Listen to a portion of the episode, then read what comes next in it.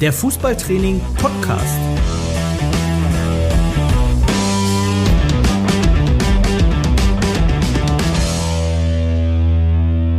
Das Kabinengespräch mit Trainern aus allen Leistungs- und Altersklassen. Ja, das Kabinengespräch, nächste Runde. Wir sitzen hier in der Kabine des SC Greven 09 mit meinem Gast, beziehungsweise ich bin ja Gast eigentlich. Alex, du hast mich eingeladen, Alex Nowitzki. Alex, du bist Trainer hier. Ähm, stell genau. dich doch einmal kurz vor und erzähl mal, mit welcher Mannschaft hast du es hier zu tun? Ja, erstmal hallo in die Runde. Ähm, Alex Nowitzki, bin jetzt seit knapp drei Jahren Trainer hier bei Greven 09 mittlerweile in der U8. Ich bin angefangen mit den ganz Kleinen, in der Minikicker heißt das bei uns oder Ballgewöhnung. Da haben wir ein bisschen die Bälle in die Luft geworfen. Mittlerweile sieht es schon ein bisschen anders aus. Es rennen nicht mehr alle auf einen Haufen, so ein bisschen Struktur kommt rein. Ähm, ja, mache das jetzt seit drei Jahren, habe da auch Spaß dran und die Kids sind, glaube ich, auch ganz gut zufrieden und ja, bisher läuft es ganz gut und mir macht Spaß und von daher mache ich es erstmal weiter noch. Also würdest du sagen, du bist schon Fußballtrainer jetzt? geworden nach den drei Jahren. ja, mittlerweile kann man das Fußballtrainer nennen vielleicht. Ähm, die Jungs sind jetzt alle so sieben und acht Jahre. Ähm, zu Beginn war das eher Animateur, hätte ich fast gesagt. Also da ging es wirklich darum, dass die Kids einfach Spaß haben, nicht irgendwie an die Konsolen oder Fernseher gehen, sondern dass sie einfach in der frischen Luft ein bisschen kicken, sage ich mal ganz ehrlich, dass sie ein bisschen Ballgewöhnung kriegen, dass sie Spaß haben, dass sie Freunde kennenlernen, sich im Team einfinden und mittlerweile wird das doch schon eher so ein bisschen strukturierter und fußballorientierter, sage ich mal so. Wenn du sagst, seit drei Jahren bist du dabei, ähm, hast du die Jungs komplett begleitet oder ähm, sind auch schon welche dazugekommen? Ähm, der Großteil ist eigentlich noch zusammen, genau, die sind bei, als Bambinis angefangen, in der Pampers-Liga quasi, haben dann ja, ihre ersten Schritte im Sport oder im Fußball auch gemacht. Und ich würde sagen, wir haben jetzt, glaube ich, zwölf Kids in der Mannschaft, davon sind elf immer noch dabei. Der eine ist abgesprungen, aber aus familiären anderen Gründen sind umgezogen und von daher ist das Gros eigentlich geblieben und die Kids haben Spaß und sind immer noch dabei. Ja, das ist eine coole Sache. Also lag es nicht an dir, dass du jemanden verloren hast auf dem Weg? Ja, ich hoffe nicht. Nee, also im Umzug konnte ich leider nichts ändern, aber ähm, eigentlich, wie gesagt, die Kids haben mega Spaß, kommen mega gerne zum Fußball. Das ist auch das, was mich so inspiriert hat im Vergleich zum Seniorenfußball, wo ich mich ja auch jahrelang aufgehalten habe, wo man dann doch den einen oder anderen mal zum Training animieren muss. Das ist bei den Kids natürlich ganz anders. Die haben halt mega Bock, die freuen sich, wenn sie Fußball spielen können, können besser mit Niederlagen umgehen, die es auch nicht so stark und die haben einfach Bock am Kicken. Ne? Und das ist genau das, was mich so fasziniert und warum ich es bis jetzt auch noch sehr gerne mache und auch bestimmt noch ein paar Jahre weitermache. Ja. Alex, du hast es selber gesagt, du hast jetzt selber ähm, Fußball gespielt auch. Auch ein bisschen höher, zumindest erzählst du mir immer von deinen Heldengeschichten von damals. Von den wenigen? Äh, von den wenigen, aber dafür häufig. Ja. Ähm, was fällt dir denn zum, zum Stichwort Vatertrainer ein? Vatertrainer ist ähm, schon eine ganz besondere Rolle, glaube ich. Es ist auch ähm, tatsächlich schwieriger, den eigenen Sohn zu trainieren als die anderen Kinder, weil die anderen Kinder ja, vom, von der Bezugsperson oder von der Respekt nochmal anders mit fremden Erwachsenen umgehen, sage ich mal in Anführungsstrichen, als mit dem eigenen Vater. Also da gibt es vielleicht das eine oder andere Widerwort dann doch schon mal schneller oder ja, auf jeden Fall nicht so schnelle Einsicht, wie es bei den anderen Kindern ist. Und von daher ist es eine ganz spezielle Verbindung, aber es stärkt natürlich auch die Verbindung zwischen Vater und Sohn, sodass man ähm, echt total viel und eng mit seinem eigenen Sohn quasi durch die Dörfer, durch die Städte reist, zu Turnieren oder auch am Training und immer wieder sehr eng im Kontakt ist mit seinem Sohn. Und das verbindet ungemein, glaube ich. Ja, das ist eine coole Sache. Du erwähnst es schon, du trainierst also einen Sohn von dir, du hast drei Stück. So ist das, ja. Es fehlen noch acht zur kompletten Großmannschaft. Ah, ich hoffe nicht. ich drücke die Daumen. Ja. Kannst du uns mal den Weg aufzeichnen, wie ist es dazu gekommen, dass du überhaupt Trainer geworden bist? Ja, ich glaube, das ist der ganz klassische Fall, wie es häufig ist in kleineren Vereinen, wie es bei uns in Gräfen auch ist. Es gibt viele Kids zum Glück, die gerne Fußball spielen und dadurch haben so Vereine viele Mannschaften, viele Kinder, die zu betreuen sind und natürlich wenig Trainer, die dafür Zeit und auch Lust haben. Und dann, wie gesagt, der Klassiker, es gab die Situation, dass der damalige Trainer aus beruflichen Gründen aufhören musste und dann stand man vor der Frage, was macht man jetzt mit den Kindern? Und wie es dann immer so ist, der Erste, der aufzeigt, ist der Blöde. Das war ich dann und habe gesagt, komm, dann ich kann ja einigermaßen geradeaus Fußball spielen, weiß auch, was die Basics sind, habe jetzt keine Trainerscheine im, am langen Ende oder sowas, aber so die Basics kriege ich, glaube ich, hin. Und dann habe ich gesagt, komm, dann mache ich das mal übergangsweise und jetzt sind es wie du eben schon gesagt hast, jetzt drei Jahre und bestimmt kommen noch ein, zwei, drei dazu, denke ich mal. Du hast gesagt, ja, die Basics, denen, denen warst du dir bewusst. Da sagst du, ja, das mache ich mal eben. Hat das auch so gut geklappt von Anfang an? Oder sagst du, es war dann doch, es ist was anderes, die Kids zu trainieren als selber? Äh, ja, also es ist komplett was anderes. Man braucht, also das größte Gebot ist, glaube ich, Geduld tatsächlich. Also es hat natürlich am Anfang nichts mit Fußballspielen zu tun.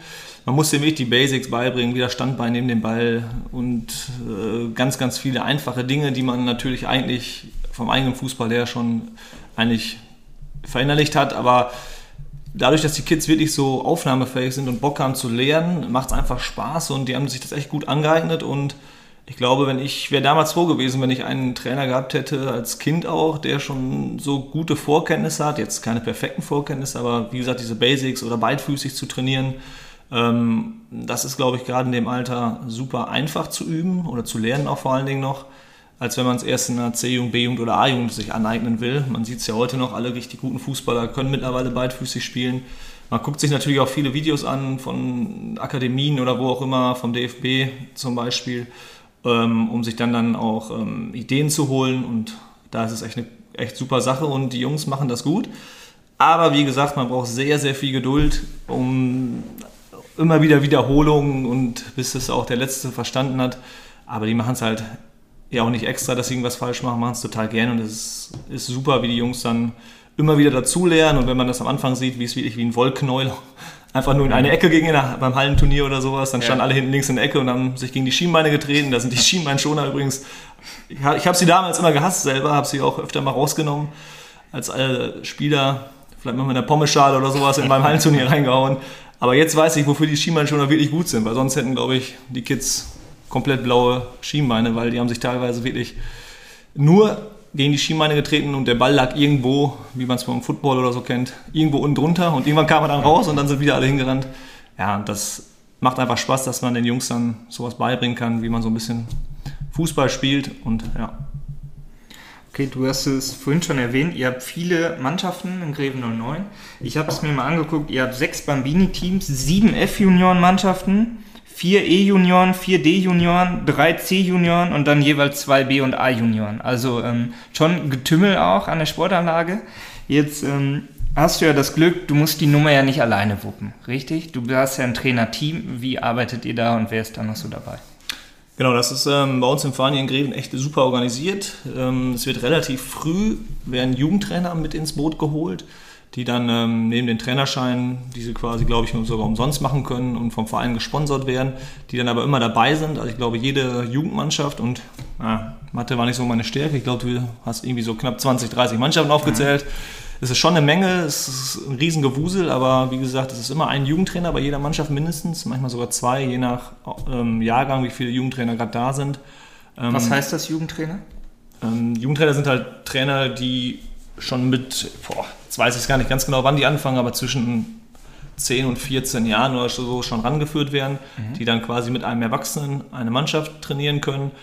Und mir ist es halt total wichtig, dass auch dieser Trainer oder mein Trainerkollege, der dabei ist, dann auch immer eigenständig die Trainingseinheiten macht und ich ziehe ihn einfach quasi so ran, dass ich überwiegenden Teil mache, sage ihm, wo die Schwerpunkte sind aus meiner Sicht. Also wir machen es immer, oder ich mache es immer so mit meinem Trainerteam zusammen, dass wir uns auf Schwerpunkte monatsweise oder so festlegen, dass die Jungs dann quasi einen Monat lang überwiegend Übungen kriegen für Passübungen oder für Torschuss, je nach, je nach Situation und je nach Entwicklungsbedarf, sage ich mal so, was wir dann so erkannt haben. Ähm, und ja, und dann lasse ich einfach die Jugendtrainer, sage ihm dann vorweg, nächste Woche Dienstag als Beispiel machst du das Training, dann kann er eigenständig die Einheiten vorbereiten und sich komplett selbst was ausdenken. Ich lasse sie da komplett laufen, rufe dann auch nicht rein und lass ihn wirklich machen, auch wenn mal was noch nicht ganz so optimal läuft, aber gebe ihm dann nachher das Feedback, sodass er da lernen kann und dann einfach sich weiterentwickeln kann. Ne? Spielt er selber noch? Der spielt selber noch in der A-Jugend, ähm, bei 09 auch und ja, versucht das bestmöglich mit seiner Zeit und seinen Trainingszeiten dann zu kombinieren, aber wirklich Chapeau, diese Jugendtrainer sind überwiegend beim Training und wie gesagt, wir trainieren auch zweimal die Woche jetzt mit den Kids und der Kollege ist immer da, ja. Das ist ja wirklich ein Glücksgriff. Ne? Also eigentlich auch das genau das Konträr zu dir. Einmal der Papa-Trainer, der anfängt, weil sein Sohnemann irgendwie einen Trainer sucht.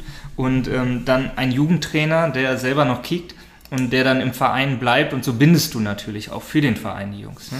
Genau, das ist auch das Konzept des Vereins und ich finde es auch wirklich mega, dass, wenn ich mich daran erinnere, als ich so 12, 13, 14, 15 war, ich hätte mir das, glaube ich, gar nicht zugetraut, so eine ganze Mannschaft zu leiten und zu führen oder mir selbstständig Sachen auszudenken und ich hätte vielleicht auch das eine oder andere andere im Kopf gehabt, sag ich mal. Gerade so mit 14, 15, 16, da gibt es ja doch mal andere Interessen vielleicht und ähm, Stichwort, ja. Stichwort Flausen. Ja, genau. Und aber er zieht das echt super gut durch und das gilt eigentlich für alle Trainer bei Greven, also alle Jugendtrainer gibt es ja eine Vielzahl von, mhm. die machen das wirklich klasse. Ja. Der arbeitet auch schon jetzt im dritten Jahr mit dir zusammen, oder? Ja, genau, der ist auch von vornherein dabei gewesen okay. ähm, und hat super Spaß, macht jetzt, hat auch schon Trainerscheine gemacht, also der ist besser ausgebildet als ich tatsächlich. ähm, und ähm, ist jetzt auch irgendwo noch an der Fußballschule unterwegs und ja, muss jetzt, glaube ich, auch bald eine Mannschaft komplett eine, alleine übernehmen. Und auch da wäre es dann so die erste Überlegung, dass man vielleicht sagt, komm, dann gehe ich ins zweite Glied offiziell, damit er dann offiziell die Truppe führen kann, leiten kann. Ja, und dann ist das so der Plan, dass man vielleicht irgendwann mal in naher Zukunft das quasi dann an ihn weiter übergibt, dass er quasi diese Mannschaft weiterführt. Weil es wäre, ist immer ganz schön, finde ich, wenn man diese Jungs noch ein paar Jahre mitzieht bis zu einem bestimmten Alter und dann erst an den nächsten Trainer weitergibt. Hört sich auf jeden Fall nach einem Plan an. Im Fußball ja. geht es ja manchmal schneller, als man denkt. So ist das, ja. Das ähm, Spannende ist ja auch, dass ähm, du noch zwei weitere Jungs hast.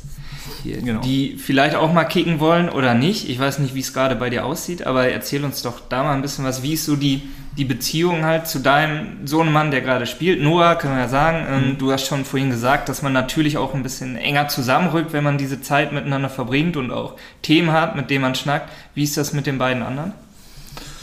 Boah, ist eine schwierige Frage tatsächlich. Ja. Mm, es ist tatsächlich so, das unterschätzen ja auch viele, dass so ein Trainerjob, wie gesagt, mit zweimal Training die Woche plus diesen Turnieren im Seniorenbereich ist es ja einfach nur in Anführungsstrichen sonntags ein Spiel. Ich glaube, das ist zeitlich weniger Aufwand als so ein bei den Minikickern oder F-Jugend, weil dann sind das immer so Spieltreffs oder Turniere, die dann schon mal den ganzen Tag dauern. Kommt drauf an, wie weit du fahren musst. Ne? Ja. Jetzt, wer den anderen Podcast gehört hat mit Sören Weinfurtner, ich glaube in der Oberliga Westfalen hier, der düst dann doch auch mal ein paar weite Strecken. Dann kann es länger dauern, aber klar, bei so einem Spieltreff bist du schon einen guten halben Tag unterwegs, oder? So ist das, genau. Und dann ist man ja quasi den halben Tag oder samstags oder sonntags dann auch noch von der Familie weg quasi und fokussiert sich nur auf das eine Kind aus meiner Sicht ist es dann total wichtig, dass man den anderen Kindern auch die Zeiten einräumt quasi und sagt, komm, wir machen mal deine Hobbys, was du jetzt gerne machst und das auch dann alleine, sodass man diese Wertschätzung auch den anderen Kindern gibt und nicht sagt, hier, das ist das Kind, was mein Hobby, was ich selber früher hatte, jetzt macht und deswegen ist es das Königskind, sage ich mal, sondern es sind auch die anderen, der mittlere, warum auch immer, steht auf Pferde. ist jetzt gar nicht so mein Ding, aber ich sehe mich schon das eine oder andere Mal auf so einem Reiterhof und ja, das ist dann so und ist halt, ich glaube ich, mega wichtig, dass die Kids einfach das machen, worauf sie Bock haben und was ihnen Spaß macht und ähm, dass man das auch unterstützt. Und so ist halt der Plan und von daher sehen die anderen beiden, ich meine, der andere ist noch sehr klein, der versteht es vielleicht noch nicht ganz so, aber der mittlere fühlt das nicht als negativ, sondern ist ähm, ja, gerne auch mal dabei, guckt sich das an macht dann irgendwelchen anderen Quatsch rund um den, um den Fußballplatz mit der Aschebahn, irgendwie Steinchen schießen, diese Klassiker, die man von früher kennt. Aber ich gehe halt, wie gesagt, am nächsten Tag auch mit ihm dann zum Reiterhof und gehe dann mit den Pferden in Galopp oder wie das auch immer heißt. Da muss ich mich noch ein bisschen weiterbilden. Er reitet dann oder er voltigiert oder wie kann ich mir das vorstellen? Also das, das ist eine gute Frage. Er sitzt auf dem Pferd oben drauf, ja. Okay, voltigieren ist Touren, Touren auf dem Pferd. Ja, okay. Nee, ähm, voltigieren ist es nicht, das sind irgendwie so Islandpferde. Jetzt tue ich mal so, als wenn ich Ahnung hätte. Okay. Ähm, und das ist eher so dann Richtung Reitgewöhnung, einfach mhm. Tier, Mensch, so ein bisschen therapeutisches Reiten auch, okay. damit er einfach so ein bisschen ja, seinen eigenen Körper besser fühlt und einfach, wie gesagt, er hat einfach Spaß daran, er macht die Pferde sauber, er macht den Stall sauber. Ich stehe immer irgendwo trinken Kaffee weit weg, weil ich so ein bisschen, ja, Pferde sind halt nicht so mein Faible, aber wie das halt ist, man kann es sich nicht aussuchen, die Kids machen das, worauf sie Bock haben und als Vater unterstützt man einfach das und ja, dann passt das ganz gut. Es ändert sich vielleicht auch irgendwann. Ne? Also eventuell hat Noah auch irgendwann keinen Bock mehr auf Fußball und sagt, Papa, ich will lieber das oder das machen. Und der nächste sagt, ey, ich hätte jetzt doch Lust auch ein bisschen auf, auf Fußball. Klar. Und dann wird es natürlich spannend. Könntest du dir denn vorstellen, Trainer zu sein, ohne einen Sohn von dir zu trainieren?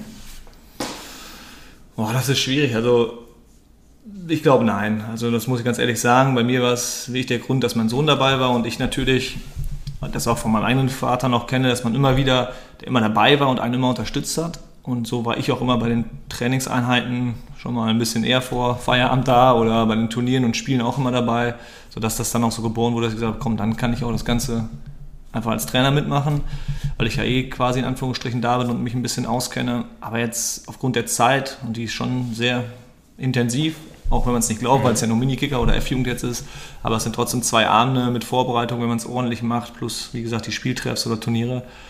Das jetzt zu machen ohne eigenes Kind, in meiner Situation mit drei eigenen Kindern, das wäre, glaube ich, ein bisschen unfair der Familie gegenüber. Und von daher wäre das für mich, glaube ich, in der Konstellation, wo ich mich befinde, so mit Beruf und allem nicht stemmbar. Ne? Also wäre es ja eigentlich sogar ganz dankbar, irgendwann den Trainerposten abzugeben oder weiterzugeben und dann ähm, die, andere, die andere Zeit mit der Familie zu verbringen, oder? Ja, genau. Und auf jeden Fall, weil man merkt schon, dass es viel Zeit frisst und das war ja auch der Grund, warum ich selber aufgehört habe irgendwann, wenn man der Familie nicht mehr gerecht wird. Gepaart mit dem, dass man irgendwann natürlich, wenn die Jungs älter werden, natürlich auch viel, viel mehr Ahnung von dem, von dem Fußballspezifischen haben sollte. Und da ich keine Trainerscheine mache, weil ich A, die Zeit nicht habe und da jetzt auch nicht so den Fokus habe, sollte es dann irgendwann mal einer übernehmen, der sich halt quasi hauptberuflich oder auf jeden Fall intensiv mit der Materie auskennt und dann die Jungs auch weiter fördern kann. Das muss man schon sagen. Du sagst es selber, du hast ja, ähm, ja, du arbeitest ganz normal, ihr trainiert zweimal die Woche, aber dennoch bereitest du dich ja auf das Training vor oder ihr plant das zusammen. Erzähl doch mal, wie, wo holst du dir da deine Informationen? Wie planst du das? Wie wichtig ist dir das auch, dass das ähm, ja, fußballspezifisch ist? Am Anfang bei dem Bambini, du hast gesagt, ja, Bälle hochwerfen, Ballgewöhnung ist es ja im Prinzip. Jetzt geht es vielleicht ein bisschen mehr Richtung Fußball, aber wie sieht so eine Trainingsplanung bei dir aus? Ähm, Trainingsplanung sieht tatsächlich aus, dass wir ähm, uns im Trainerteam dann zusammensetzen und anhand der Spiele oder Turniere oder auch Trainingseinheiten, die wir beobachten, natürlich ähm, sehen, wo die Jungs und Mädels, wir haben übrigens auch ein Mädchen dabei, ähm, die übrigens mit die Beste ist. ja, das ganz, ist voll ganz, sehr gut. ganz interessant. Ähm, ja, dass man guckt, wo brauchen die Jungs jetzt eigentlich noch den nächsten Entwicklungsschritt, was können sie noch nicht so gut, wo kann man sie noch, so noch verbessern oder aber auch teilweise, was sind ihre Stärken, wie kann man die Stärken noch weiter herausholen. Darüber machen wir uns Gedanken, sprechen das im Trainerteam dann ab. Ähm, und dann geht es los mit, wie gesagt, DFB-Net und solchen Sachen. Da seid ihr natürlich sehr hilfreich mit euren ganzen ähm, ja, Podcast, äh, Podcast sag ich schon, mit Videos und Trainingsübungen, die dann da zur Verfügung stehen. Da verbringt man dann einige Zeit im Internet und ja, da sucht man sich da geeignete Übungen raus oder aus dem Fundus, den man selber mal hatte von früher kombiniert dann ein paar Trainingseinheiten, macht das ordentlich im Vorfeld, bereitet sich vor und dann geht das los eigentlich, ja. Schaffst du es, ähm, solche Inhalte abzulegen und dann zu sagen, ja, die Einheit fand ich gut, die notiere ich mir, die habe ich irgendwo liegen, die kann ich mal wieder rausholen, wenn ich jetzt nicht die Zeit habe, noch was zu planen und die mache ich dann wieder? Ja, genau. also das ist ja so auch ein bisschen meine Erfahrung so jetzt in den drei Jahren, dass die Jungs ähm, sehr häufig Wiederholung brauchen. Es ist nicht so, dass ich jetzt ähm, vielleicht wie das bei, bei Erwachsenen oder gut ausgebildeten Fußballern der Fall ist, dass man sagt, komm, ich kann jetzt jede Woche ganz andere Trainingseinheiten machen. Das läuft, das funktioniert halt mit kleinen Kids nicht. Ähm, man merkt schon, wenn man die Übung zwei, drei, vier Mal gemacht hat, dann läuft sie viel, viel, viel besser und die Jungs wissen auch die Abläufe. Gerade am Anfang war es natürlich auch mega schwer mit links und rechts. Das kennen die Kinder nämlich auch nicht, denn man stößt da schon an interessante Sachen. Ähm, so, dann geht ihr auf das linke Hütchen, dann macht ihr dies und dann geht die Übung los und die Jungs rennen sich über den Haufen, weil keiner weiß, wo links und rechts ist. Und keiner hat es vorher gesagt. Ja. genau, nein, keiner gibt zu, aber los geht das Ganze. Ne? Das ist immer so der Klassiker, neben dem Schuhe zubinden. Ich weiß nicht, wie viele Schuhe ich in meinem Leben zugebunden habe vorher glaube, in den drei Jahren habe ich mehr zugebunden, weil jede drei Minuten kommt irgendwer an, mein Schuh ist auf, dies und das. Nee, aber ähm, genau, man hat dann so eine Kladde, sage ich mal, so klassisch, Papierordner, wo man die Sachen aufgeschrieben hat und dann natürlich auch mal wieder rausholt, aber auch im Kopf natürlich schon die Übung mittlerweile kennt, die man dann ja, zur Wiederholung macht und die die Jungs dann einfach absolvieren. Und erstaunlicherweise merken sich Kinder mehr, als man denkt. Und wenn man dann die Hütchen Kombination quasi vorm Training aufstellt, wissen die Jungs eigentlich auch schon, was Phase ist und flitzen los. Und das ist ja auch das Geile, was ich eben sagte, die flitzen auch wirklich los. Ja. Nerven mich als Trainer, warum ich die Bälle nicht schneller rausgeholt habe oder aufgepumpt habe. Ja. Das ist ja auch so ein geiles Thema als Jugendtrainer. Ne? Also man ist ja nicht Trainer zum Fußball nur da, sondern man ist ja auch für alles andere da. Also man muss die Bälle aufpumpen, mhm. man muss Leibchen rausholen, man muss Hütchen tragen, man muss die Tore verschieben alleine. Das ist auch mal ein geiles Thema, wenn man nur alleine als Trainer da ist. In den größeren Ja. Jugendmannschaften schickt man, oder so kannte ich es damals, die jüngsten vier, die sind losgeflitzt, mussten die Tore tragen. Klassische Hierarchie. Und heutzutage ist das ja so, bei den Kleinen, die können natürlich keine Tore tragen. Dann gab es ja mal einen Zwischenfall, deswegen sind so Beschwerer hinten an den Toren, die, Ja. keine Ahnung, wie viel gefühlt, für mich auf jeden Fall. 800 Kilo. Ja, ich hätte Tonnen gesagt. ähm, wiegen und dann geht das los. Ne? Dann kann man erstmal äh, 10 Minuten irgendwelche Tore hin und her ziehen oder hieven quasi, ähm, damit das Spielfeld steht. Das ist natürlich mit so kleinen Jungs echt schwieriger, als wenn man in größeren äh, Mannschaften ist. Ne? Das glaube ich, das bedarf Organisation, frisst dann auch Zeit, wenn du da bist. Ne? Vielleicht von der, was von der Netto-Trainingszeit quasi abgeht. Und ähm, dann willst du schon zielgerichtet trainieren oder was machen. Was du gerade gesagt hast, finde ich total wichtig. Dieser Lerneffekt durch Wiederholung einfach von den Übungsformen. Ich glaube, jeder, der zuhört oder jeder Trainer kennt das, auch nicht nur aus dem jungen Bereich, sondern auch aus dem älteren. Also wenn wir auch trainiert haben, teilweise mit einer U23 und da sind Jungs, du denkst, die Übung haben wir schon zehnmal gemacht und der checkt es trotzdem nicht. Das kann doch nicht dein Ernst sein. Ja. Ist es, glaube ich, total wichtig, einfach eine Übung zu machen, die dann bekannter und bekannter wird, auch bei den Jungs. Und dann kann ich die ja auch weiter modifizieren und Genau. ähm, erschweren und ähm, ja, in unterschiedliche Richtungen spielen und so. Und wenn der Aufbau schon mal bekannt ist, dann ist ja schon mal ein gewisses Vorwissen zumindest da. Das ist jeden einfacher dann auch in dem Alter. Ne? Ja. Ich glaube auch Wiederholungen sind dabei wichtig und es ist nicht ratsam, jede Trainingseinheit komplett neu aufzubauen, sondern es ist auch vollkommen okay, ähm, Trainingseinheiten schlichtweg komplett zu wiederholen. Das, das, man tut sich da am Anfang immer schwer mit, weil man denkt, man, ja, man ist nicht vorbereitet richtig oder man hat Ja. nicht, nicht ordentlich sich vorbereitet, aber man merkt dann doch schon, dass es mega sinnvoll ist, viele Sachen zu wiederholen. Und was wir halt auch gerne machen, ist einfach, aber das ist einfach auch unser Gedanke so im Trainerteam, die Jungs auch einfach viel kicken zu lassen, weil wir planen immer, wir trainieren mittlerweile auch anderthalb Stunden, ähm, was für die Jungs ja auch recht lange ist. Aber ähm, wir planen dann schon so eine gute Stunde, dreiviertel Stunde, Stunde, dass wir Übungen machen.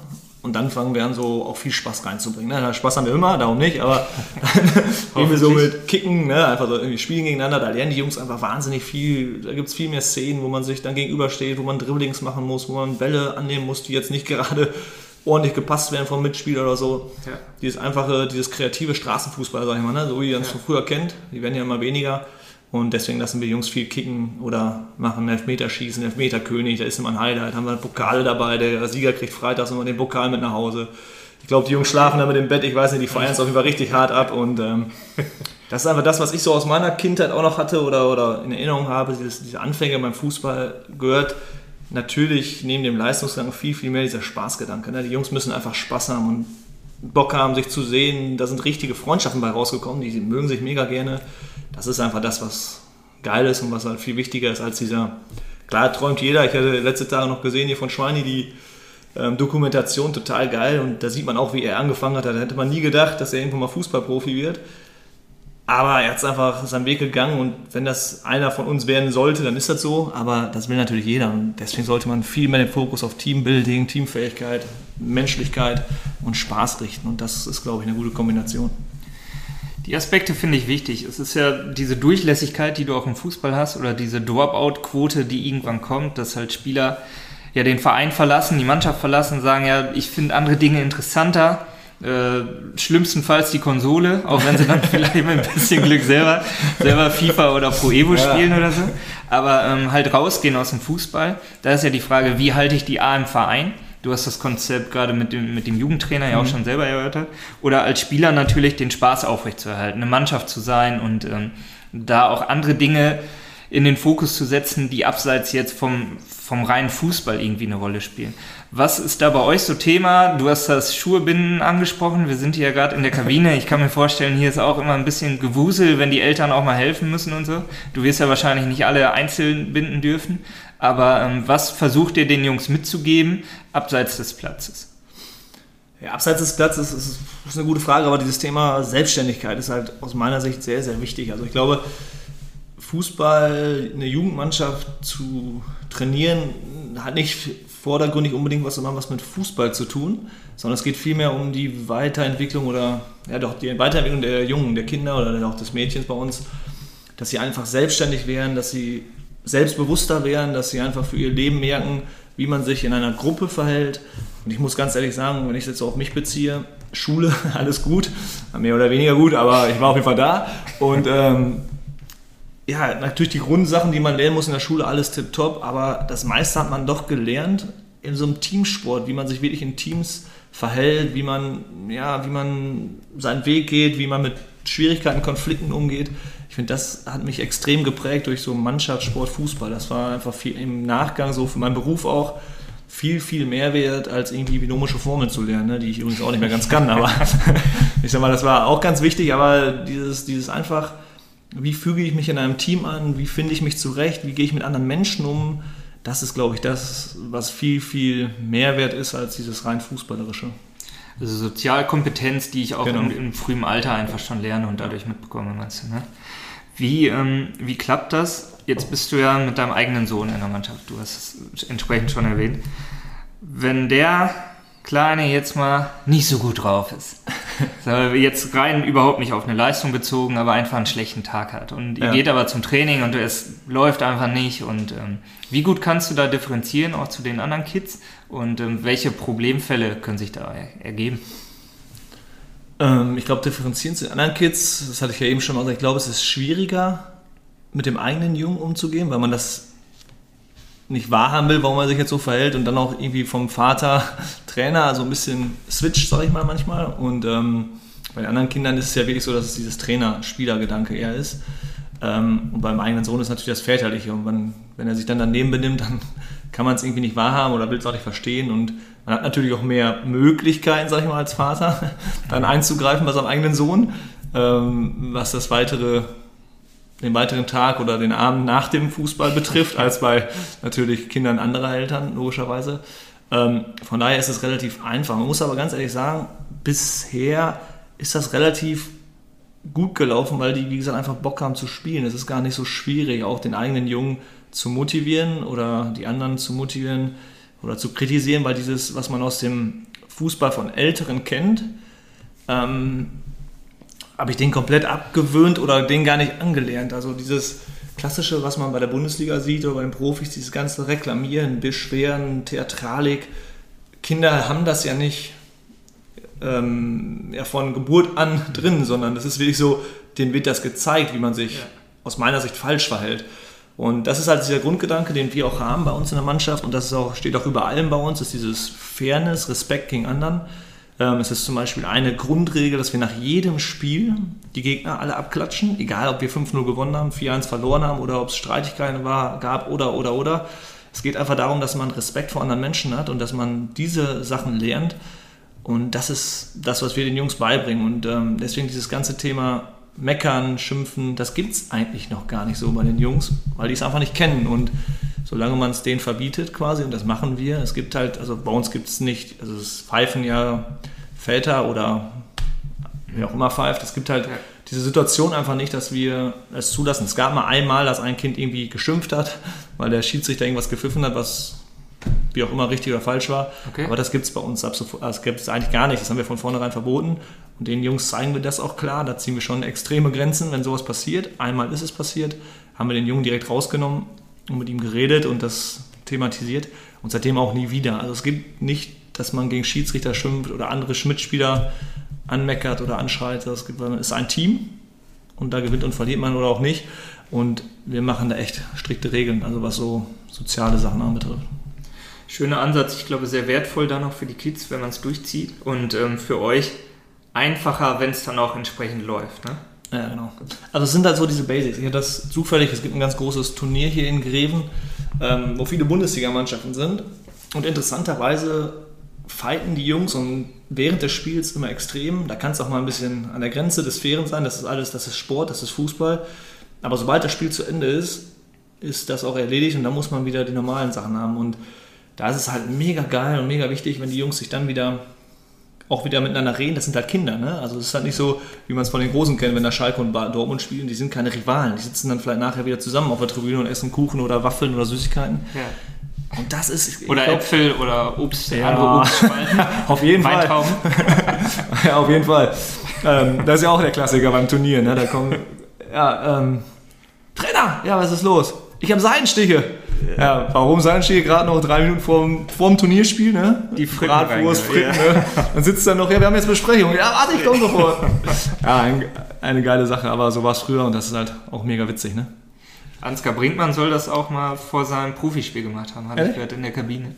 Ja, bei Preußen Münster hat er sich eine Mantaplatte reingezogen. Gab wohl auch ein bisschen komische Blicke, aber er hat anscheinend gut gezockt danach und dann ist es schwer, ihm das, äh, ja, das zu kritisieren überhaupt. Ne? Ja, das ist ja auch geil. Aber das ist auch immer, sowas muss ja auch passieren, finde ich. Aber das ist auch immer der Klassiker bei Hallenturnieren, wenn man dann immer sagt, komm, wir treffen uns, wie man es ja kennt, ne, vor dem, vom letzten Spiel, vor dem eigenen Spiel, trifft man sich mal in der Kabine, um mal zu sagen, also wie man das in dem Bereich halt macht. Ich habe so eine kleine Tafel, zeige ich dir mal kurz, wo sie herlaufen sollen und wer gerade spielt. Fragt dann nochmal nach, wer gerade spielt. Das haben sie dann meistens auch wieder vergessen, dann sage ich das dann nochmal. Und dann gehen sie trotzdem anders auf den Platz, aber ist ja auch egal. Ähm, aber dann ist einfach normal, dass einer immer fehlt. Also dann sucht man erstmal die ganze Halle. ab. Hüpfburg, oder? Ja, genau. Dann schickt man einen los, der soll ihn suchen, der kommt dann auch nicht wieder. Ja, und dann geht das Spiel los und dann merken die anderen, oh, es geht ja los, dann muss ich mal zu meiner Mannschaft, weil dann die Mütter oder Väter aufgeregt rumschreien. Also schon eine coole Sache. Ich glaube, das macht Spaß. Irgendwann wirst du wahrscheinlich auch cooler, was das angeht. Ja, am Anfang denkst du, oh mein Gott, wir müssen auf dem Platz stehen und nachher lässt du es laufen, oder? Ja, genau, das ist das. Ähm, man muss sich sehr schnell, und da haben einige, leider einige Trainerkollegen oder die, einige wenige, muss ich eher sagen, so Probleme mit diesem Leistungsgedanken. Ne? Natürlich ist es, ich kenne es von mir selber, ne? ich freue mich auch nicht, wenn wir Gegentore kriegen, sage ich mal. Ähm, aber man versucht natürlich immer zu gewinnen, aber viel wichtiger ist halt sind die anderen Aspekte und man muss einfach mal den Ball flach halten. Das sind Kinder. Und ganz ehrlich, wenn ich irgendwen frage, wie wichtig war dein Spiel in der F-Jugend damals, das interessiert kein, keine Sau, muss man sagen. Ne? Also es ist eigentlich völlig egal. Ja, dennoch der Letzte kriegt ja eine Medaille meistens noch und dann sind alle zufrieden. Beim Turnier Ja, zumindest, das ne? sind alle Sieger. Ne? Alle sind Sieger. Ja, aber die Kinder merken es ja auch. Ne? Die sind jetzt acht Jahre, sind auch nicht auf den Kopf gefallen. Und wenn die vier Spiele gewonnen haben oder verloren haben und nachher wird denen gesagt, ihr seid alle Sieger, dann kommt immer, stimmt doch gar nicht. auch ein interessantes Konzept, sage ich mal. Ne? In der Minikicker läuft das gut mit den Medaillen, alle freuen sich in Ast. Ja. Ist auch eine coole Sache. Aber mittlerweile merken die Kinder auch, ob sie fünf Tore geschossen haben oder reingekriegt haben. Ne? Und ja, Ja. aber passt schon. Fußball wird irgendwann zum Ergebnissport, ist es auch von Anfang an. Und ähm, ich meine, diese, diese Maßnahmen auch, dass du deine Ergebnisse, dass es keine Tabellen gibt oder dass du dir das gar nicht anguckst, wissen wir alle, dass Trainer auch da mal mitnotieren, um zu gucken, okay, wo waren wir denn eigentlich? Und ich glaube, das ist auch Teil der Motivation. Aber Alex, ähm, ich weiß, dass du selber auch motiviert bist. Das warst du nicht nur früher als Spieler, sondern auch als Trainer. Ich habe nämlich mit deiner Frau telefoniert. Ja, ja, jetzt kommt's. Die, ein paar Sachen hat sie dann doch rausgehauen. Nein, aber ähm, die hat mir auch gesagt, dass du schon Dinge auch mal mitnimmst. Das heißt, wenn der Tag schlecht war, wenn das Turnier schlecht war, wenn das irgendwie nicht gut lief, dass das dich schon auch mitnimmt und dass du dann hier zu Hause auch mal beim, beim Abendessen doch mal das Thema nochmal ansprichst mit deinem Sohnemann. Kann man da gut abschalten oder glaubst du eigentlich, klappt das gut oder nimmst, bist du einfach so drin, dass, es, dass du es natürlich mitnimmst? Ich glaube, das ist eine Typsache und auch eine, eine Frage, was man erreichen will. Und mein Ziel ist es ja, die Jungs, solange wie ich sie habe, mega gut fußballerisch auszubilden, sag ich mal. Und ähm, dieses Mitnehmen nach Turnieren oder Spielen hängt stark eigentlich gar nicht von den Ergebnissen ab, sondern hängt vielmehr davon ab, ähm, wie haben die Jungs eigentlich gespielt? Haben sie das, was wir jetzt seit Tagen, Wochen jetzt geübt haben, haben sie das einigermaßen umgesetzt?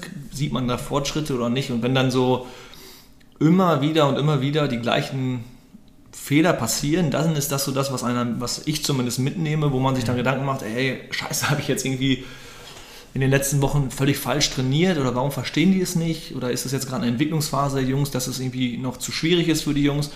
Man macht sich einfach Gedanken, warum es nicht jetzt so den nächsten Fortschritt gibt. Und das ist das, was man mitnimmt. Und weniger mitnehmen tue ich jetzt das Ergebnis, sag ich mal, ob wir jetzt 7-3 gewonnen haben oder auch nicht. Das ist zweitrangig.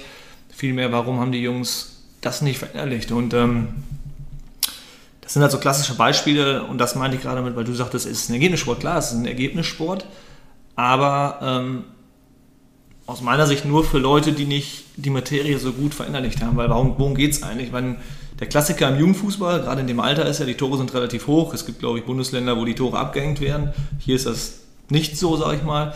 Das heißt, es gibt immer einen, der schon mal ein bisschen mehr Kraftfutter gegessen hat. Der kann von der Mittellinie aufs Tor schießen schießt das Ding oben rein und feiert sich total hart ab. Und die Mannschaft und teilweise die Trainer auch finden es halt total geil. Haben ja. dann 6-0 gewonnen hier. Der Junge, der schon 1,50 ist, mhm. hat jetzt sechs Tore gemacht. Die anderen haben alle gar keinen Ball gehabt, aber ist ja egal, wir haben 6-0 gewonnen. Und das ist gar nicht mein Ansatz. Das ist genauso wie wenn der Torwart in dem Jugendbereich Abschläge bis zum Stürmer macht, der schießt ins Tor, gibt ja keinen Abseits und nichts und super. Das ja. hat mit Fußball natürlich gar nichts zu tun. Und das ist das, was ich immer kritisiere oder was ich versuche zumindest bei uns anders zu machen. Es geht darum, Fußball rauszuspielen. Es gibt natürlich auch viele andere Mannschaften, die das mittlerweile verinnerlicht haben. Und wenn da mal was schief geht, wenn man sich hinten rausspielt, das ist dann, das sind Jungs, ne? die können den Ball nicht so gut annehmen oder alles genau machen, dann ist das kein Thema. Aber ich finde, es macht mehr Spaß, Fußball dann versuchen zu spielen. Dann kann man auch mal unentschieden spielen oder verlieren, als wenn man den Ball hin und her pölt und eigentlich nichts gelernt hat. Weil dann passiert nämlich genau der Effekt, dass man in der D-Jugend, C-Jugend wenn die anderen Fußball spielen und man selber halt schießen kann nur, dann landet man irgendwie in der zweiten, dritten, vierten Mannschaft und verliert vielleicht irgendwann den Spaß, weil die anderen besser werden. Und man hat so diese Basics, die ich ja versuche zu vermitteln, leider in den jungen Jahren nicht gelernt. Ne? Der Ansatz ist natürlich nachahmenswert, aber wie einfach ist es für dich, das zu vermitteln? Also du, natürlich, es sind halt Kids ja. und ja, die stehen auf dem Platz, wir haben es vorhin schon gesagt, ja, dann hast du den, das Kraftpaket in dem Alter, der die Dinger da reihenweise oben reinschießt und der Schnapper ist gerade mal ein Meter und dann ist es schwierig. Und ähm, wie ist da auch kann, dein Kontakt zu den Eltern, weil ihr da natürlich sicherlich auch drüber sprechen müsst? Ja, das ist halt, ähm, also zum Vermitteln ist es wirklich so, dass man es immer wieder und immer wieder trainiert. Also auch beim Training darf unser Torwart keine Abschläge aus der Hand machen. Also legt sich den Ball immer an den Fuß, der soll auch mitspielen. Ich sage mal, ein neuer bestes Beispiel. Der kann sehr gut Fußball spielen, teilweise, wenn man Fußball in der Bundesliga guckt und jedes Mal sieht, wie die Torhüter den Ball in Seiten auspöllen, da wird man ja wahnsinnig. Und ähm, deswegen haben wir wirklich die Prämisse, Torwart legt den Ball hin und fängt an, die Außenverteidiger, die sich nach außen stellen. Das zeigt man natürlich immer und immer und immer wieder. Meistens klappt meistens manchmal auch nicht. Aber ähm, dass sie dann versuchen anzufangen, Fußball zu spielen ne? und denen einfach die Angst nimmt, dass da was schief geht, sodass sie versuchen, einfach Lösungen zu finden mit dem Ball und das auch gar nicht so eingrenzen. Also aus meiner Sicht muss man nicht sagen, wenn du jetzt den Ball hast, dann machst du genau das, sondern man gibt eher so Lösungsoptionen ähm, das könnte man jetzt machen, das könnte man machen. Das zeige ich den Jungs dann mal auf so einer Tafel oder auch beim Training dann immer mal wieder. Und dann sollen sie es einfach machen oder auch nicht. Und man merkt einfach, die Jungs hören sehr gut zu, sind sehr wissbegierig und fangen dann an, eigene Lösungen zu kreieren die man als Trainer vielleicht auch Hanebüchen findet. Ja, Lucio damals war ein perfektes Beispiel, davon haben wir auch ein paar, die nehmen den Ball als letzter Mann und fangen an zu dribbeln. Manchmal klappt's. Manchmal klappt's und alle feiern ihn hart, aber es ist einfach, lasst die Jungs einfach selbst kreativ werden und sich ausleben und einfach so ein bisschen Selbsterfahrung machen und ich, die Erfahrung ist auch einfach, wenn man das letzte Mal dreimal den Ball geführt hat. Das sind Kinder auch relativ grausam, muss man sagen. Ja. Das finden die anderen Jungs auch nicht so super, wenn dann dreimal das schief gegangen ist und ein Gegentor fällt, dann merkt man schon, dass die Jungs auch untereinander anfangen zu sagen, ja, spiel doch mal den Ball dahin vielleicht und so. Und das ist halt das, was wichtig ist, dass sie eigenverantwortlich Lösungen suchen und sich im Team ähm, dann entwickeln. Ne? Du sprichst von Position ja wirklich schon, von Torwart, Außenverteidiger gerade. Das haben wir. Ja, ja. ja das, ich, das, geht ja schon wirklich in den Fußball stark rein. Also sagst du, hast du wirklich schon bei den Jungs Position oder Jungs äh, als Spieler? Das Mädchen.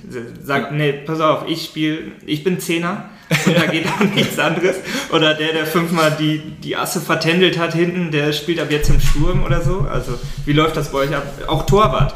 Hast du schon einen klaren Torwart, weil er es will, weil er Lust hat? Geht jeder mal ins Tor oder wie ist das bei euch? Torwart ist immer das, das, das größte Problem. Ne? Ähm wir haben es am Anfang so gemacht, dass wir zwei Jungs hatten, die da Bock drauf hatten. Die haben sich immer abgewechselt nach Lust und Laune. Mhm. Mittlerweile hat der eine nicht mehr so viel Lust, der spielt jetzt mehr, der andere ist aber ein ja, eingefleischter Köln-Fan, warum auch immer, und findet Timo Horn total cool und ist einfach total gerne im Tor und will auch nur noch ins Tor. Und das ist ja der Punkt, den ich sage. Normalerweise nach Lehrbüchern, weiß ich, sollte man die immer wechseln, aber wenn die Jungs einfach jetzt so sagen, komm, ich will Torwart sein und Natürlich kickt er auch mal, wenn wir Training machen, spielt er auch mal mit. Also er ist jetzt nicht immer im Tor, aber bei den Spielen will er einfach ins Tor und dann lassen wir ihn einfach im Tor, wenn er da Bock drauf hat. Ne? Okay. Aber sonst, wir haben schon Positionen. Es gibt natürlich, ja, durch die sozialen Medien oder Sky und wie es alle heißt, wo die Jungs auf Fußball gucken, die eignen sich natürlich auch schon so Marotten an, sag ich mal. Ne? Die sind natürlich alle Fans von irgendwelchen Clubs und dann ist der eine Harid von Schalke und macht, der tänzelt auch so rum und macht und jenes, das ist schon geil. Aber, oder auch Ronaldo und wie sie alle heißen, das gucken die sich natürlich extrem ab. Legendär ist natürlich so Torjubel, ne? Also das mhm. hat dir nie einer gezeigt. Die haben sich das dann irgendwo angeguckt und wenn die ein Tor machen, drehen die auf einmal komplett durch und machen den, den Ronaldo-Sprung und ja, schon witzig, ne? Also die machen das schon dann so, wie sie Bock haben. Und grundsätzlich haben wir aber schon, sag ich mal, so Jungs, die dann ein bisschen besser verteidigen können. Die stellt man dann eher hinten auf und okay. Leute, die ein bisschen besser weiß nicht, dribbeln können oder aufs Tor schießen können und die spielen dann ein bisschen offensiver. Ne? Das ist jetzt nicht so ganz krass, dass du sagst, du hast Abwehrspieler, du bist Innenverteidiger, Außenverteidiger, sowas ja. hat man natürlich nicht. Ja. Aber ihr zwei spielt ein bisschen weiter hinten, mhm. ihr zwei ein bisschen im Mittelfeld, flitzt ein bisschen rum, guck mal, wo die Pille ist, holt euch den Ball, macht dies und jenes, wo ihr Lust zu hat und der eine steht vorne und versucht mal so ein bisschen mitzuspielen, Bälle prallen zu lassen, wenn das schon klappt oder auch mal ein Türchen zu schießen. Ne? Thema Spielzeiten. Du hast vorhin gesagt, ihr habt zwölf Spieler im Kader, ist das richtig? Ja. Oder zwölf Spieler in der Mannschaft. Wie ähm, verteilt ihr das? Wie ist euch das wichtig? Geht ihr da irgendwie besonders vor oder lasst ihr mal welche raus, damit klar ist, die anderen spielen diesmal so und so viel? Oder wie, wie läuft das ab? Hm, naja, tatsächlich ist es so, also zum Glück oder leider, bei uns, die sind alle so geil auf Fußball, dass alle zwölf auch immer kommen. Sei denn, sie sind krank. Aber natürlich, Krankheitsfälle hast du immer, dass einer mal nicht dabei ist. Ja. Ansonsten 10, 11 sind wir bei jedem Spiel, sag ich mal. Wir können ja nur fünf spielen lassen zu Beginn, sag ich mal. Aber das rotieren wir dann extrem. Ne? Und wir achten halt nicht drauf, dass die Jungs und Mädels eigentlich immer gleich viel spielen. Mal spielt der eine mal, also mal vergisst man es auch tatsächlich. Ne? Das ist ja schon gewusel, wenn die Kleinen alle am Bein stehen, wann komme ich wieder rein? Das ist ja auch ja. der Klassiker. Und da hat man alles vor immer einen vergessen, der ist dann nicht eingewechselt worden, der kriegt dann nachher eine Waffe als Entschuldigung. okay, das geht dann auch. Und dann spielt der nächste Spieler länger einfach. Ne? Ja. ja. also wie gesagt, es ist nicht immer das Ergebnis wichtig, sondern dass die Jungs Spaß haben und spielen. Ne? Klar. Also wir teilen das echt schon ganz gut auf. Ich glaube, dass das manchmal nicht so einfach ist ähm, genau wie du schon sagst, Spielzeiten zu verteilen oder dass jeder da spielt, wo er möchte oder so. Ich glaube, du hast das Thema ja nicht nach Lehrbuch ähm, vorzugehen angesprochen. Ich, ich glaube, das muss man auch gar nicht immer. Mhm. Aber es ist schon gut, so diese Dinge, wenn du das im Kopf hast und so ein bisschen versuchst, das zu verteilen, dann gehen dir die Jungs auch nicht so schnell verloren, wie du schon gesagt hast. Ne? Wie gesagt, das größte Problem, was du eben ansprachst, sind Eltern. die Eltern sind ja, wie, wie man es in Deutschland kennt, auch von, von ähm, Weltmeisterschaften, dann sind alle Trainer auf einmal. Und alle wissen es natürlich besser, wenn es nicht läuft oder wenn man ein Spiel verloren hat. Und ähm, auch wenn sie noch nie Fußball gespielt haben selber, sondern entweder aus ganz anderen Sportarten kommen oder aus gar keiner Sportart. Ja. Ähm, und Eltern sind natürlich immer so getriggert, was ja auch verständlich ist, dass sie gewinnen wollen. Ne? Also die finden es natürlich geil, wenn der Torwart einen weiten Abschlag macht und ja. einer vorne steht, das Ding reinhämmert. Aber das hat natürlich nichts mit Fußball zu tun. Und das zu vermitteln ist viel schwieriger tatsächlich, als den Kids zu vermitteln. Ne? Und ähm, da gibt es natürlich auch mal ganz heiße Eltern, die wollen natürlich, dass ihr Sohn immer spielt und durchspielt und andere sind ein bisschen entspannter, logischerweise. Das ist ein normaler Querschnitt, sag ich mal. Ja. Aber das ist viel anstrengender teilweise, ne? weil auch wenn Väter, der Klassiker ist ja immer, wenn Väter andere Sachen reinrufen, als wir den gesagt haben. Ne? Also das ist natürlich immer das, was ganz schwierig ist. Mittlerweile ist ja super geregelt mit dieser Fairplay-Liga, dass die Eltern, da achten die auch extrem auf ganz weit weg sind vom Platz, weil die Kinder sind halt maßlos verunsichert, wenn sie durchgehend irgendwelche Anweisungen kriegen, was sie zu tun haben. Und das widerspricht halt genau dem, was wir wollen. Ne? Die Jungs sollen sich entfalten. Wenn einer jetzt den Ball hat, dann soll er selber entscheiden, ob er jetzt gerade abspielt oder ob er mal ein Dribbling macht oder, oder, oder. Und wenn dann Eltern am Rand verschiedene Sachen reinschreien, ist das echt schwierig für die Jungs. Ne? Wie schafft ihr das, die Eltern einzubinden oder wie läuft da die Kommunikation? Macht ihr Elternabende? Seid ihr sowieso im Austausch? Passiert das auch mal, dass dann jemand nach, nachher zu dir kommt und sagt, ey Alex, mein Sohnemann, den hättest du da einstellen müssen, dann hätten wir gewonnen? Oder wieso hat er wieder nur drei Minuten weniger gespielt als der andere? Ja, also aus unserer Sicht, also rede ich glaube ich für das ganze Trainerteam, ist immer diese direkte Ansprache sehr wichtig. Also wir sagen direkt, bitte haltet euch zurück, geht bitte weit weg und lasst eure Jungs einfach spielen, ähm, so wie sie es machen und wie wir es denen sagen. Ähm, aber es gibt natürlich immer wieder Streitgespräche mit den Eltern, genau was du sagst. Ja, mein Sohn hat zu wenig gespielt, kannst doch jetzt nicht auswechseln in so einem wichtigen Spiel. Und da ist immer dann diese Erfolgsorientierung bei den Eltern, verständlicherweise größer vielleicht als bei uns als Trainer. Ähm, ich kann jetzt nicht nur, weil mein Sohn, und das ist natürlich auch eine Schwierigkeit, muss ich zugeben, mein Sohn ist jetzt ein bisschen fähig, sage ich mal. Okay. Ähm, er kann ganz gut kicken, ist einer der stärkeren. Ähm, man neigt dann natürlich dazu, den eigentlich in Spielen, die enger sind oder knapp sind vom Ergebnis, das ist ja genau das, wo, ja. wo diese Schwierigkeit der Spagat ist, dann auch länger spielen zu lassen. Und das ist dann natürlich auch immer noch schwieriger, wenn das der eigene Sohn ist weil man will ja jetzt nicht seinen eigenen Sohn auf einmal, ich sag mal, die ganze Spielzeit durchspielen lassen und dafür andere raussehen. Dann kommt es natürlich zu Konflikten. Also da muss man extrem darauf achten, dass man fair auch mit seinem eigenen Sohn im Vergleich zu den anderen Spielern umgeht. Ne? Also ich muss meinen Sohn genauso auswechseln und der spielt auch genauso wenig oder viel wie die anderen, ähm, damit es halt nicht zu diesen Konflikten mit den Eltern kommt, weil dann ist genau dieser Streitpunkt, den man kennt ja, ne? wie man, ja, warum spielt denn dein eigener Sohn so lange und er war doch gar nicht so gut drauf und diese Gespräche. Da habe ich einfach keinen Bock drauf und ziehe es einfach durch und sage, alle spielen gleich. Ja. wenn es 1-1 steht und es ist von mir auch ein Turnierspiel und für die Eltern total wichtig und mhm. ja, dann kommen die Jungs raus und dann geht das Spiel vielleicht auch mal 2-1 in die Hose, weil vielleicht mal einer reinkommt, der halt noch nicht so weit ist in seiner Entwicklung, dann ist das so. Ne? Und das ist halt sehr, sehr konfliktbehaftet mit den Eltern, weil dann geht nämlich diese Diskussion, ja, hättest du nicht rausnehmen dürfen, den Jungen, der war doch viel besser als der andere gerade. Ja, aber darum geht es einfach nicht. Verlierst du da manchmal die Lust? die Lust mit den Eltern darüber ja. zu diskutieren, die verliere ich auf jeden Fall. Okay. Die Jungs stört das nicht. Ne? Also, das ist ja das Beeindruckende an Kindern. Natürlich freuen die sich nicht, wenn sie verlieren. Aber sobald sie dann die Pommes nachher haben oder eine Fanta oder was auch immer, ist das ja schon längst vergessen. Nach, eigentlich quasi, wenn die vom Platz runtergehen, ist es vergessen. Ja. Ärgern sich natürlich mittlerweile auch dann kurz, aber dann ist es auch vergessen. Da sind erwachsene Menschen ja schon nachtragender ne? und auch schwieriger vielleicht teilweise. Ne? Die Jungs ja, man spielt mir wieder, heißt es dann quasi. dann gehen die wieder raus und dann geht es wieder los. Ne? Ja. Und ähm, das müssen, glaube ich, erwachsene Menschen gerade bei so Kindern noch lernen, dass es nicht ums Ergebnis unbedingt geht, ne? sondern um Spaß und Kicken. Alex, jetzt bist du Trainer und gleichzeitig Papa. Wie ist es denn, wenn dein Kind krank ist? Und du in der Situation bist, ja, wir haben am Wochenende ein Turnier und ähm, dein Kind liegt aber hier krank zu Hause. Jetzt nicht super krank, aber krank, kann nicht dabei sein. Du, ich glaube, du weißt ja immer die erste Diskussion. Bin ich wirklich krank oder geht's irgendwie? Ne? Wie krank bin ich denn eigentlich, Papa? Ja, auf einmal geht's wieder. ja, aber wie, wie ist das? Kam das schon mal vor? Und, ähm ja, wir hatten das einmal tatsächlich. Ne? Und ähm, ich habe ein Hallenturnier und dann ist es schon sehr, sehr schwierig, erstmal zu Hause loszufahren, weil dann lässt man ja wirklich die ganze Familie quasi, ja, im Stich will ich nicht sagen, aber erstmal zu Hause mit einem kranken Kind. Vielleicht ist bei uns dann mit drei Kindern der andere, vielleicht noch ein zweiter, dritter krank. Frau ist dann auch mäßig begeistert. Ähm, und der Sohnemann will natürlich eigentlich auch mit zum Spiel. Der sagt dann, jetzt geht's doch wieder und ich könnte wohl spielen. Ich habe ja nur 38 Fieber. ähm, ja, dann ist es erstmal hart den Cut zu ziehen zu Hause und zu sagen, ja, macht jetzt keinen Sinn, es geht jetzt nicht um eine Weltmeisterschaft, bleib zu Hause, es ist halt nur ein Fußballspiel, nächste Woche bist du wieder dabei, dann gibt es natürlich viele Geheule und Theater zu Hause.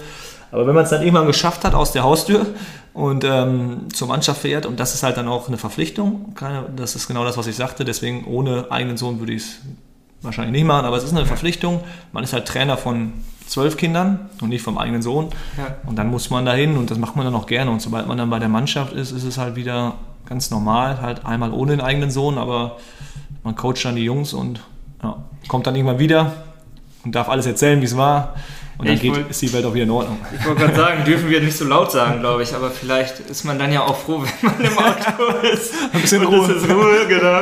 Ja gut, ich mache ein bisschen Fußball und. Äh, aber da musst du jetzt rausschneiden, wenn meine Frau das hört, dann bin ich stinksauer. Ja, ist natürlich auch eine schöne Abwechslung, ne, wenn man Fußball gerne macht ähm, und liebt, dass man einfach auch manchmal aus dem Alltag rauskommt und einfach mal in der frischen Luft steht mit den Jungs und ganz andere Themen hat, weil man halt nicht über seine eigene Familie redet, sondern einfach mit anderen Vätern, Müttern, Kindern dann auch wieder in Kontakt ist, sich austauscht, quatscht. Das ist natürlich auch eine soziale Komponente, äh, Kompetente, Komponente, Komponente. ähm, die dann einfach Spaß macht. Ne? Klar, das glaube ich. Also du hast gesagt, du würdest wahrscheinlich nicht trainieren, wenn du keinen Sohn trainieren würdest. Also der Familienaspekt spielt da natürlich ja. eine große Rolle. Aber oft ist es so, wenn du jetzt jemanden in deiner Situation hast, der halt einen Sohn trainiert hat und sagt, ihr seid jetzt knapp drei Jahre dabei, sagen wir mal, dein, dein Nächster will jetzt doch auch anfangen, wieder zu kicken und ähm, ein Trainerposten ist frei, dass du dann sagst, ja gut, drei Jahre muss ich jetzt den Nächsten auch trainieren und dann wieder den Nächsten eventuell, um allen gerecht zu werden. Hast du solche Gedanken im Kopf? Äh, ja, man macht sich natürlich Gedanken darüber, was ist jetzt, wenn der Nächste mal vom Pferd runterfällt und dann noch zum Fußball läuft. Reitlehrer werde ich nicht, das steht schon mal fest. ähm, muss man dann auch drei Jahre mit ihm das machen? Das ist eine schwierige Frage, ganz ehrlich. Ähm, es ist aber auch daher eine schwierige Frage, weil es ist schon sehr kräftezehrend, auch so kleinen Jungs mit viel Geduld Fußballspielen beizubringen. Und man geht dann ja quasi wieder zu dem, wir werfen Ballons hoch und fangen die alle gegenseitig wieder auf, was ja auch diese Ballgewöhnung ist, was ja für die Kleinen auch super ja. cool ist. Ja. Aber es ist natürlich auch quasi wie, wenn man als Bundesliga-Trainer wieder in die vierte Liga aus ähm, welchen Gründen auch immer geht und wieder anfängt, so eine Mannschaft aufzubauen. Man verliert natürlich auch einiges. Ne? Alles, was man sich jetzt drei Jahre lang mit den zwölf Jungs aufgebaut hat und Mädels, ähm, ja, lässt man dann irgendwie so ein bisschen liegen, übergibt es dann auch und würde dann ja wieder neu anfangen. Das macht natürlich Spaß und wäre auch eine coole Sache an einerseits, andererseits mit viel Aufwand und auf dem Gerechtigkeitsgedanken, ich, ich sage ganz ehrlich, ich würde es auch mit meinen Söhnen dann absprechen einfach. Ne? Ja. Oder ob es dann vielleicht Sinn macht, ganz aufzuhören und einfach, weil dann ja auch mehrere Spiele sind, sage ich mal, der eine spielt samstags um drei, der andere um, vielleicht um halb vier oder wann auch immer, ähm, dass man dann so ein bisschen auch mehr auf den sich fokussiert, den man halt nicht so lange trainiert hat, dass man da viel mehr mitfährt und den anderen dann so ein bisschen quasi, er ist jetzt auch ein bisschen älter schon mit acht Jahren, so langsam dann mal freilässt und loslässt. Ne? Vielleicht ist es ja auch für die Jungs ganz gut. Ne? Ich weiß nicht, wenn du jetzt meinen Sohn fragen würdest, der es vielleicht mal ganz cool finden würde, in ein, zwei, drei Jahren zu sagen, ich habe jetzt meinen anderen Trainer und fahre mal zu so Turnieren und so ohne meinen Vater immer. Das ist ja auch aus der anderen Perspektive vielleicht mal, ich weiß nicht, wie Kinder es finden. Ich glaube am Anfang immer ganz cool, dass der Vater dabei ist. Aber es ist natürlich auch immer der Vater dabei. Ne? Also ich mache die Ansprache in den Kabinen, beim Spielen. Ich bin ja immer dabei und vielleicht ist es ja auch mal ganz cool, irgendwann so einen Abnabelungsprozess zu haben. Ne? Auch Teil der Entwicklung natürlich, genau. ne? dann ja. selbstständiger zu werden und zu sagen, ja, es ist nicht Papa und ich bin als Individuum hier und muss mich auch durchsetzen in der Mannschaft bei einem anderen Trainer. Genau, alles. Irgendwann ist es, wird der Zeitpunkt kommen, wo er es machen muss und umso früher er es macht, vielleicht ist es dann irgendwann auch zum gewissen Zeitpunkt besser. Ne?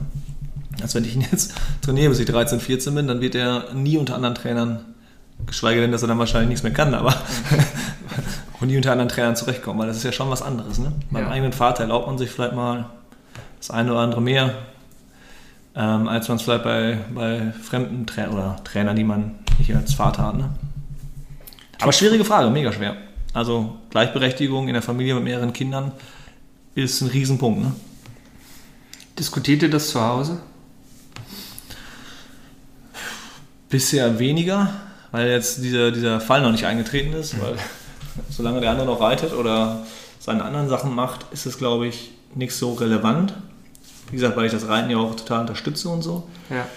Sobald aber dieser Punkt kommt, ich will auch zum Fußball und bleibe auch dabei beim Fußball, wäre das natürlich zu hinterfragen und auch zu klären, ob das Sinn macht. Ne? Jetzt weiß ich, Alex, du hast einen ganz schönen Garten zu Hause mit einem Rasenstück und da steht auch steht auch ein Tor drin. Wie kann ich mir das vorstellen? Also ist schon so, dass ihr auch zu Hause viel kickt dann mal abseits des eigentlichen Platzes und hier mit der Familie dann im Garten rumhängt und ähm, da was macht zusammen? Ja, auf jeden Fall. Ne? Also können uns vielleicht mal am besten die Nachbarn fragen. Die haben auch nicht mehr so viele Blumen, weil mein Sohn doch nicht immer das Tor trifft und die Hecke nicht so hoch ist.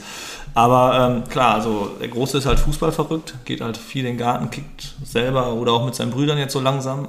Ähm, aber natürlich dann auch gerne mit seinem Vater. Ne? Aber auch da ist es wirklich so, dass der Spaß im Vordergrund steht. Ne? Ich hänge jetzt hier keine Kardioleiter hin oder baue irgendwelche Übungen auf, die er danach machen muss. Das ist, glaube ich, da kann man auch unterschiedliche Ansicht sein, aber ich glaube, dass es ähm, nicht so sinnvoll ist, Jungs in diesem Alter so zu drillen immer, ne? weil es ist halt Fußball eine super geile Sache, schönste Nebensache der Welt von mir aus auch, aber jetzt so zu drillen, dass man immer nur leistungsorientiert ist, das glaube ich, also sehe ich nicht so. Deswegen gehe ich eher raus und kick mit ihm, mache ein paar Faxen und ja, mehr der Spaßfaktor. Ne? Also nimmst du keine Koordinationsleiter hier mit aus dem Ballraum nach Hause und sagst, jetzt in der Corona-Zeit, ich glaube, wir alle haben es noch im Kopf, wir müssen üben, üben, üben zu Hause und nutzen das. Ich habe sie tatsächlich im Kofferraum liegen. Ei, ei, ei, Aber auch nur im Kofferraum, weil ich die Sache nicht wirklich in den Raum gebracht habe am Sportplatz. Aber rausgeholt habe ich es hier echt noch nicht, aber auch eher deswegen, weil ich nicht will, dass der ganze Rasen kaputt ist. Aber nein, also das mache ich wirklich nicht. Also, ne. Wobei ich breche eine Lanze für die Koordinationsleiter, die natürlich jetzt nicht nur fußballspezifische Bewegung fördert, sondern allgemein das Bewegungsvermögen steigert. Deshalb. Ja, es ist super gut, ne? Aber ja. hast du mal mit ähm, 6, 5, 6, 7-Jährigen, ich habe es ja von vornherein bei fast jeder Trainingseinheit dabei gehabt. Hast du das mal ausprobiert? Was dann passiert? das ist ein Highlight. Zu viele Stolperer oder was? was ja, ein paar Beinbrüche waren fast dabei tatsächlich. Also man sieht auch extrem krass, wie, wie weit Kinder in der Entwicklung so in der Motorik sind. Ne? Die einen hüpfen da relativ gut durch mit zwei Kontakten oder auch einen Kontakt vor, zurück.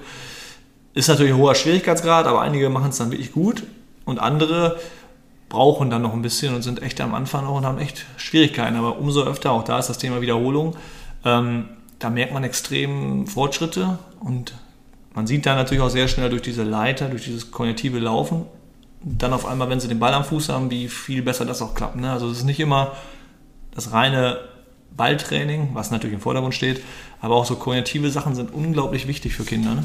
Also rückwärts laufen ist rückwärts durch so eine Leiter, das war ein Highlight am Anfang. Ne? das glaube ich. Da erzählen ja viele Lehrer auch von, wenn die Kids dann in die Schule gehen, dass sie, die, die können nicht mal mehr einen Purzelbaum machen, nicht rückwärts laufen. Und ja. ich glaube, einen Purzelbaum brauchen wir jetzt im Fußball natürlich nicht. Außer beim Torjubel. Ich wollte gerade sagen, der wäre auch cool. Ne? wenn er dann auch funktioniert. Aber ähm, ja, die allgemeine körperliche Bildung ist dann natürlich, oder die Ausbildung ist ja auch von Vorteil. Erzähl mir, wie geht's, wie geht's jetzt bei dir weiter? Also, wir sind Corona ist langsam gelockert. Wir dürfen bald wieder auf die Plätze oder wir dürfen auf die Plätze. Ihr trainiert vielleicht wieder. Mhm. Natürlich so, dass man auch, wie, wie man es auch darf. Das heißt, ähm, die nächste Saison steht ja eigentlich vor der Tür. Machst du weiter? Ist das schon klar besprochene Sache? Läuft das so bei euch dann in der, in der nächsten Altersklasse so? Ja, also genau, wir gehen jetzt in die F1 ist es dann bei uns jetzt mit hoch als komplettes Trainerteam oder Trainergespann. Das ziehen wir durch. Wir tauschen so ein bisschen die Kinder aus, weil wir, wie gesagt, du hast ja eben erzählt, wir haben mehrere Mannschaften in der Altersgruppe und es gibt einfach aufgrund der Entwicklungsstufe Kinder, die dann schon ein bisschen weiter sind, die in der, ich sag mal in Anführungsstrichen, zweiten Mannschaft spielen. Okay. Im Moment, ähm, die würden wir dann hochziehen und fördern die dann weiter, damit die ja quasi mit ihren Ansprüchen quasi mit anderen Jungs kicken können. Den einen oder anderen gehen wir dann nach unten ab, weil er lange krank war, sich vielleicht im Moment nicht so wohl fühlt oder, oder, oder. Da gibt es viele verschiedene Aspekte. Wir achten natürlich sehr auf diese sozialen Sachen. Wer ist mit wem in der Grundschule? Wo gibt es so Anknüpfungspunkte, dass man jetzt keine Kinder irgendwo hinschickt, wo sie einfach gar keine Verbindung haben. Ähm, und dann ziehen wir das durch, sprechen sehr intensiv mit den Eltern. Die meisten Eltern sehen das auch ein, warum jetzt einer mal hoch, mal runter rutscht. Das haben wir in den letzten Jahren auch immer schon gemacht. Ähm, die Wege sind aber sind beide Seiten immer offen. Da haben wir jetzt ein Paradebeispiel, einer, den wir vor einem Jahr runtergeschickt haben, weil er echt auch ähm, zwei, drei Monate krank war und in dem Alter sind halt zwei, drei Monate in der Entwicklung schon viel dann. Ähm, man merkte dann dem Jungen auch an, dass er dann nicht so begeistert mehr bei unserem Training war, weil er so ein bisschen hinten dran war. Hatten wir ihn jetzt in die, in die ja, etwas schwächere Mannschaft, will ich es mal so nennen, vorsichtig, gesteckt. Da ist er komplett aufgeblüht wieder, hat richtig Bock am Fußball und den holen wir jetzt wieder hoch und der trainiert jetzt seit Wochen bei uns mit und hat mega Spaß wieder. Und das sind so diese Beispiele, wo ich sage, es geht nicht immer nur um Fußball, sondern es geht um die Entwicklung. Die, Leute, die Jungs sollen sich wohlfühlen und nicht irgendwie abgehängt werden, weil wie gesagt, Kids sind fies. Und ja. wenn einer nicht so gut ist und ein bisschen abfällt, der wird auch nicht mehr so viel angespielt. Das kann man auch als Trainer nur schwer regeln, sage ich mal. Ähm, und da achten wir sehr stark drauf, sprechen das dann mit dem Verein ab, der da sehr, sehr große, großen Wert drauf legt. Ja, und dann greifen wir in der neuen Saison wieder an und dann geht das wieder los, ne? Nach den Sommerferien. Du sprichst von Entwicklung bei den Spielern. Erzähl uns nochmal was zu deiner Entwicklung als Trainer. Gibt's die? Stillstand ist auch ein Stand. ja, ja, genau. Äh, ja, wie gesagt, die Entwicklung ist ähm, einfach von diesem Seniorenfußball, den man ja selber gewohnt war, und dem leistungsorientierten Fußball runterzukommen und auch zu akzeptieren, dass es um viel mehr geht, um die Entwicklung der Persönlichkeit der Kinder. Ähm, da hatte man am Anfang andere Ansprüche oder man dachte, es geht viel, viel schneller alles. Ähm, man braucht sehr viel Geduld, man muss runterfahren. Es ist aus meiner Sicht extrem wichtig, die Jungs, den Jungs Optimierungssachen zu geben, Hilfen zu geben, positiv zu fördern, nicht reinzuschreien, nicht zu meckern als Trainer. Da gibt es auch ein paar Exemplare von, ähm, dass man einfach den Kids keine Fehler vorwirft, sondern ihnen einfach sagt, was sie gut machen, was sie, wo sie vielleicht noch verbessern können.